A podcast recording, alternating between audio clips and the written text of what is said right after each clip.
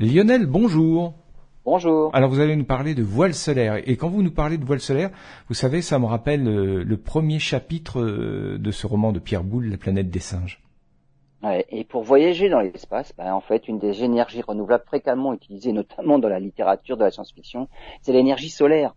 Des voiles solaires poussées par la lumière des étoiles, une poussée pas très forte mais continue et qui permet d'atteindre des vitesses fantastiques. C'est l'idée qui est retenue pour la mission à destination du système le plus proche, Alpha du Centaure. Mais pour les voiles solaires, il faut un matériau qui soit à la fois très léger et très résistant on a peut-être une piste avec l'aérographite. Il est à base de nanotubes de carbone. Il a une densité extrêmement faible puisqu'un mètre cube d'aérographite ne pèse que 180 grammes. C'est sept fois moins que l'air.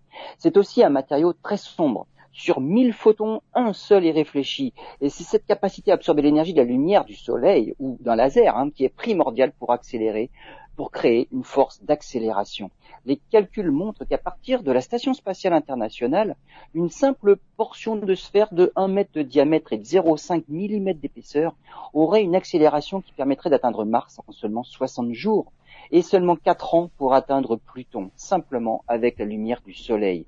Une voile de 5 mètres de diamètre et de 1 dixième de millimètre d'épaisseur pourrait emporter une charge utile de 55 grammes à une vitesse suffisante pour sortir du système solaire et pourquoi pas aller visiter les exoplanètes dans le système d'Alpha du Centaure à 4 années-lumière de chez nous.